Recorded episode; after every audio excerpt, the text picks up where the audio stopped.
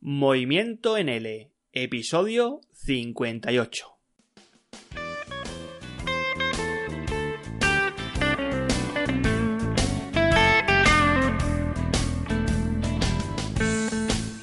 Bienvenido o bienvenida mi estimado o estimado docente de español como lengua extranjera online a un episodio más de Movimiento en L, un episodio en el que por cierto pues tengo otra vez nuevas noticias que darte.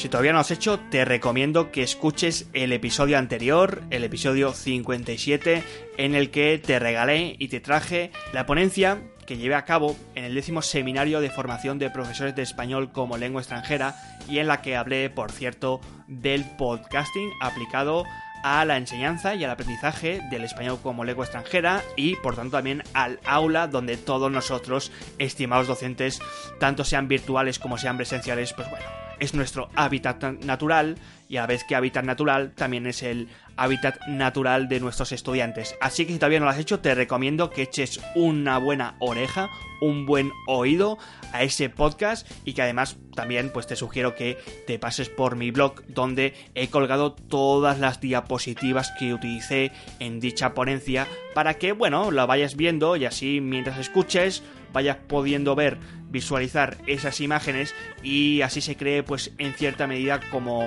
uno de estos viajes guiados por el museo eh, en el que te voy explicando cada uno de los cuadros que son estas diapositivas.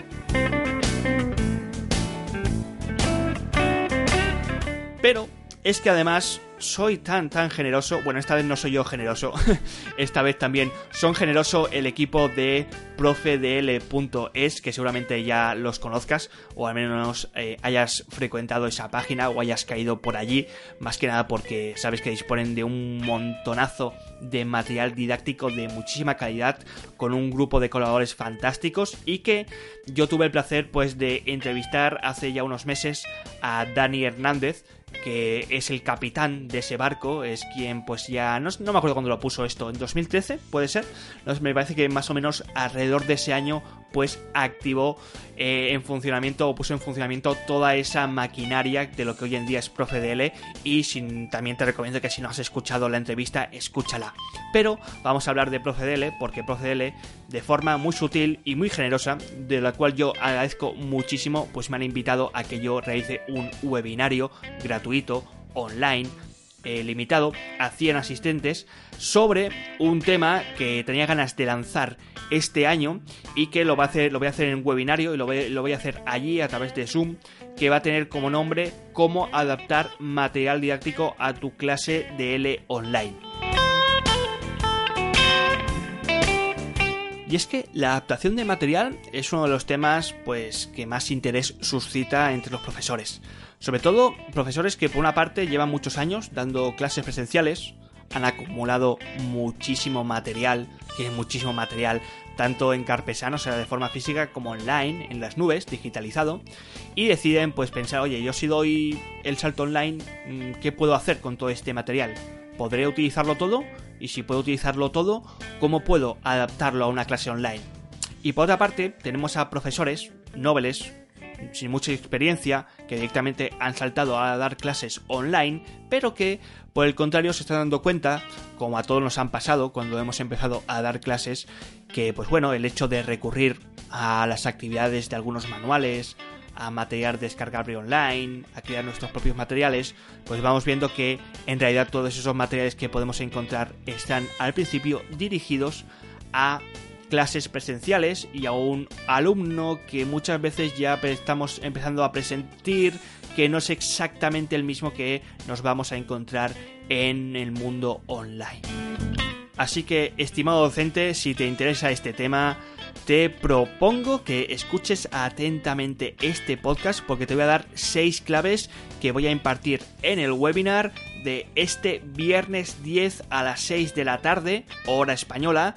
y espero pues a ver si te convenzo y espero verte por allí. Así que toma nota de estas seis claves.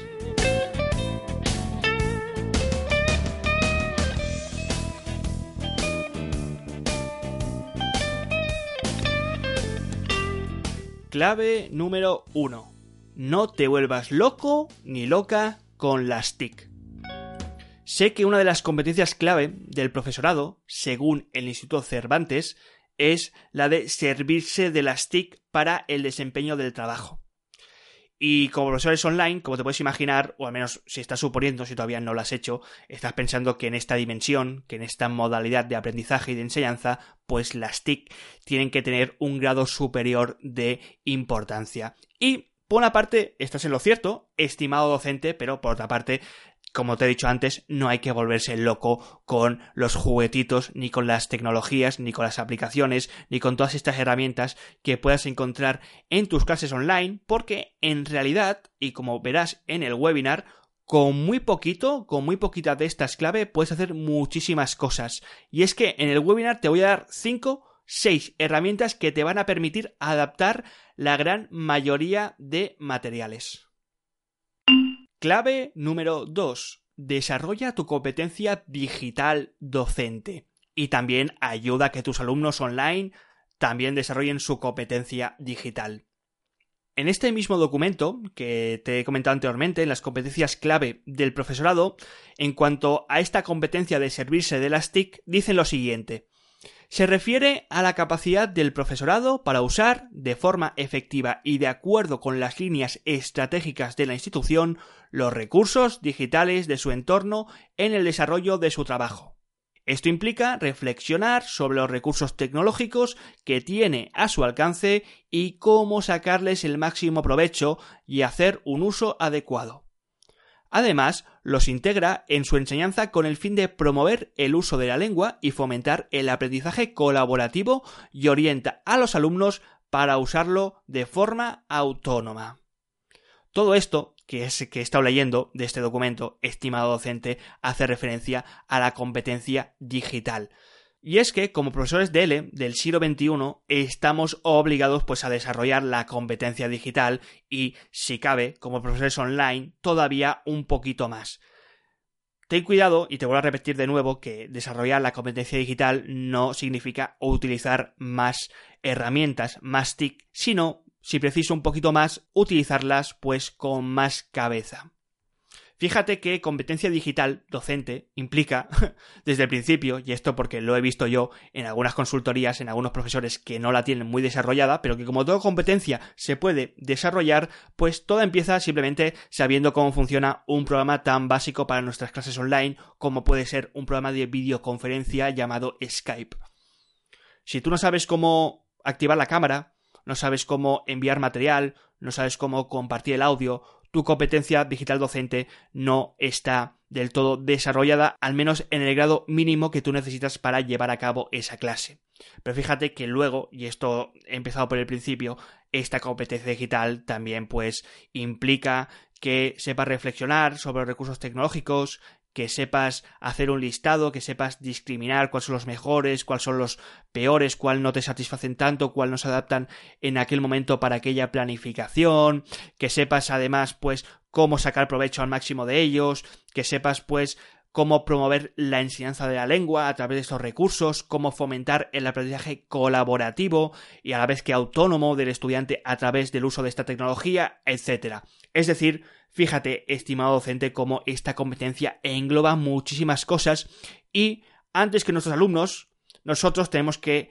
tener esta competencia digital docente bien desarrollada para luego poder utilizar, poder reflexionar sobre estas herramientas, proponérsela al estudiante, saber crear una experiencia de aprendizaje plena utilizando la tecnología y en el caso de que tengamos a un estudiante que no tenga esta competencia bien desarrollada, pues echarle una mano porque si no sabes cómo funciona una webcam, pues ya ni te digo las dificultades que vas a tener cuando quieras llevar a cabo una aplicación topechula que has encontrado online y que simplemente la dificultad que entraña es, por ejemplo, arrastrar ciertos iconos o escribir ciertas cosas en la pantalla de tu ordenador. Clave número 3. Mantén las tres reglas de oro de un buen material didáctico. Si has tenido la fantástica suerte de ser uno de mis alumnos de mi curso online de planificación de una clase de L online, seguramente que ya sepas las tres reglas que yo considero que cualquier tipo de actividad, ya sea online, ya sea presencial, pues debería al menos tener, o al menos tú deberías intentar que incluyese. En primer lugar, y siempre dentro de la medida de lo posible, porque no siempre es posible que todo el material cumpla con estas tres reglas,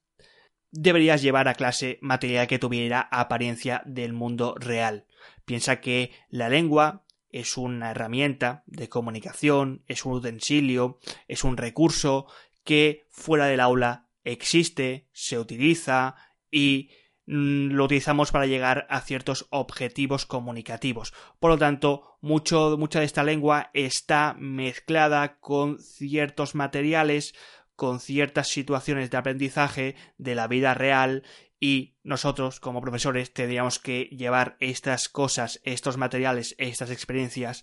estos recursos que ya existen en el mundo real fuera del aula y que implican el uso comunicativo de la lengua a nuestras clases. La segunda regla es que en la medida de lo posible debía ser lo máximamente significativa para nuestro estudiante. ¿Qué significa significativa? Significa que esa material tendría que alinearse con los intereses, con las aficiones de nuestros alumnos, debido, de nuevo, a que la lengua es esta herramienta viviente que el estudiante utiliza fuera del aula para hacer actividades relacionadas con sus aficiones y nosotros como profesores, aprovechando esta permeabilidad de la lengua, pues deberíamos también llevarla y llevar a cabo pues materiales que estuviesen alineados con estos intereses del estudiante, pero siempre pues con esta utilización significativa de la lengua. Y en tercer lugar, en la medida de lo posible, debería siempre presentar un objetivo extralingüístico. Por una parte, todas las actividades, o al menos la gran mayoría de materiales que encontramos online o en los materiales, siempre llevan a cabo en la mayoría de ocasiones, por supuesto, pues un objetivo lingüístico que ya sea pues el de practicar alguna estructura, el de practicar cierto vocabulario, el de presentar pues no sé, digamos ciertos elementos eh, prosódicos si hablamos de entonación, etcétera. Sin embargo, nosotros como profesores tendríamos que intentar pues que también presentase un objetivo extralingüístico, es decir, que el estudiante hiciese esa actividad, ese material para luego pues realizar otro tipo de actividad, es decir, que tendrían que estar autojustificadas. Un ejemplo clásico es el de ahora comenta esto con tu compañero. Si tú dices ahora comenta esto con tu compañero, el otro compañero te va a decir ¿y yo por qué narices tengo que escucharlo? Ahí es cuando no existe un objetivo extralingüístico. Del mismo modo que el compañero que se lo tiene que explicar le estará pensando ¿y yo por qué narices tengo que explicárselo? En esas situaciones no hay objetivo extralingüístico y sería algo tan sencillo como decirles, mira, coméntalo con su compañero o comentarlo en parejas para luego ver cuántas cosas en común podéis encontrar. En ese momento es cuando has introducido ese objetivo extralingüístico. Clave número 4. Ten en cuenta las diferencias del alumno online. Sí, estimado docente, tiene razón. Un estudiante online y un estudiante presencial, como el que normalmente si has tenido experiencia te has encontrado en las academias en el aula, pues son un poquito diferentes. Concretamente en cinco puntos que vamos a tener en cuenta a la hora pues de tener que adaptar nuestro material. En primer lugar, ya sabes, si me has escuchado en otros podcasts o has leído alguno de mis artículos, que el alumno online vive en la abundancia. El alumno online tiene a su disposición miles de profesores de diferentes países, con clases a diferentes horas y con clases a diferentes precios. Por lo tanto, empieza ya a pensar que este alumno online va a ser un poquito más exigente, ya que, punto 2, el alumno online difícilmente se adaptará al horario de otro alumno cuando ya hemos dicho que vive en la abundancia. Así que esto ya te hace suponer que las características van a ser un poquito diferentes ya que nos encontramos ante un alumno más exigente. Punto número 3. El alumno online, como vive en su abundancia, puede encontrar clases a diferentes horas, pues también estudia a su ritmo el alumno online no está obligado a ir a todas las clases de un curso, sino que a medida que las va contratando, estas clases se van adaptando a su ritmo de vida. Así que no te extrañes si de repente pues un alumno desaparece durante unas semanas, vuelve a retomar la clase a la tercera semana y luego vuelve a hacer lo mismo o te va cambiando los horarios de una semana a otra porque además de estudiar español este alumno hace, tiene otra vida y el español pues es una pequeña piececita en este gran puzzle que es su vida personal y debido a esta abundancia pues bueno las va estructurando, las va digiriendo en la medida de lo posible según sus propias necesidades y según su propio ritmo. Punto número 4. El alumno online exige, por si todavía no te has dado cuenta, exige un proceso de aprendizaje personalizado. El alumno online quiere que en esas clases se vaya a su ritmo, no a ese ritmo que a veces, muchas veces, pues debido a un estudiante o debido, pues, a un grupo de estudiantes tienes que ir un poquito más lento, sino que exige ir a su ritmo, exige unos materiales acorde a sus intereses, a sus necesidades, a su estilo de aprendizaje y, en definitiva, pues, eh, también, punto número 5, el alumno online exige resultados rápidos. El alumno online toma menos clases que un alumno presencial debido pues que tiene esta, esta abundancia, va a su propio ritmo y en definitiva pues cuando se apunta a un curso anual de una academia en la que todo está estructurado por el currículo, este alumno online pues dice que eso a él no le interesa, que quiere resultados rápidos y eso conlleva que en muchas ocasiones tengamos que dejar muchísimo trabajo para su casa, porque una de las características al menos que yo he encontrado en el alumno online que exige resultados rápidos es que trabaja muchísimo fuera del aula, está muy relacionado con el español en todo lo que hace y eso, estimado docente, pues nos implica en cuanto a adaptación de material que tengamos en cuenta que hay que hacer dos grandes grupos. Un grupo son los materiales que llevamos al aula y otra cosa es el material que luego eh, va a ser con el que va a trabajar fuera del aula y con el que pues bueno va, vamos a hacer realidad esta exigencia de resultados rápidos. Clave número 5 Ten en cuenta que la gran mayoría de clases online son privadas y en formato 1-1. Como consecuencia de todas estas características del mundo online, seguro que ya puedes suponer que la gran mayoría de todas las clases online que tú te vayas encontrando tengan este formato, esta dinámica de clases privadas uno a uno. Así que si has sido profesor presencial, y habías preparado una clase fantástica para una clase grupal de 5 o 6 alumnos y de repente ese día llueve, que a muchos nos ha pasado, y te viene solamente un alumno de clase, seguramente te hayas visto en la situación de decir, jo, muchas de las actividades que yo había puesto en esta planificación ahora no me van a servir porque estaban destinadas a dinámicas en grupos, intercambios de información, vacíos, trabajo pues colaborativo y es ahí cuando tienes que cambiarlo todo pues que sepas que si eres un profesor presencial o si, o si has acumulado mucho material de eh, clases que, o de planificaciones de actividades de material que muchas veces están dirigidas a estas clases grupales, pues vas a tener que cambiarlas como ya sucedía antes en cualquier tipo de clase presencial. Clave número 6. Céntrate en sus posibilidades de interacción virtual. Esta va a ser quizá la clave que vamos más a desarrollar en este webinar y es que yo a la hora de adaptar material me baso en una idea principal que es la siguiente. Cuanto más fácil sea traspasar la forma en la que antes tus alumnos interactuaban con el material, actividad, lengua en el plano físico al mundo virtual, pues, estimado docente, más fácil será de adaptar ese material. Y, por el contrario, si dicha forma de interactuar con dicha actividad en sus clases presenciales conlleva, digamos, una serie de procesos que solo se pueden realizar en el plano físico, como puede ser, por ejemplo, la proxémica, el hecho de levantarse, de mantener la distancia, de quizá pues tocar el material, pues como ya te puedes suponer, son procesos que difícilmente se van a poder llevar al mundo online o actividades del mundo online, pero que esto no te desanime porque ya te digo yo que acciones como que realizamos en nuestras clases, como podían ser pues a través de un papel, gestos, la voz, moverse por el aula, escribir un documento, aunque parecen totalmente imposibles de llevarlas a una clase online, yo te digo que gracias a la tecnología se pueden hacer muchísimas cosas y yo en este webinar espero ofrecerte algunas de ellas. Así que, estimado profesor o estimada profesora que me estás escuchando al otro lado de tu auricular o de tu teléfono móvil o del ordenador, si estás interesado en participar en directo en este webinar sobre cómo adaptar material didáctico a una clase online, en primer lugar te sugiero que te vayas a la página de profedele.es, vayas a la pestañita de webinarios y allí me busques que estoy yo y te suscribas eh, y te des sobre todo muchísima, muchísima prisa por lo, porque como me ha dicho Matías, que es el encargado de formación de Profe DL, eh, se acaban muy rápidas las plazas. Recuerda que son, es un webinar que está limitado a los 100 asistentes, es gratis y además, pues bueno, dispondrás de los últimos 15-20 minutos para hacerme llegar tus preguntas.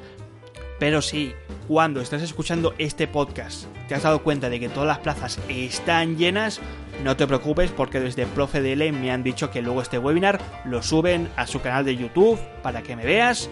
y para que escuches todo lo que te tengo que decir y además creo que vas a tener a tu disposición, esto no estoy seguro, el PowerPoint que voy a utilizar y una guía didáctica que voy a escribir rápidamente con toda la información un poquito más más, extensa y con, y, con, y con un plus de actividades y de tics. Así que todo esto lo vas a tener allí en ProfeDL, pero bueno, a mí me haría ilusión, oye, verte por allí, que pudiésemos charlar un poquillo sobre material didáctico online. Así que, estimado docente, te veo el próximo viernes 10 de mayo a las 6 de la tarde, hora española, por Zoom.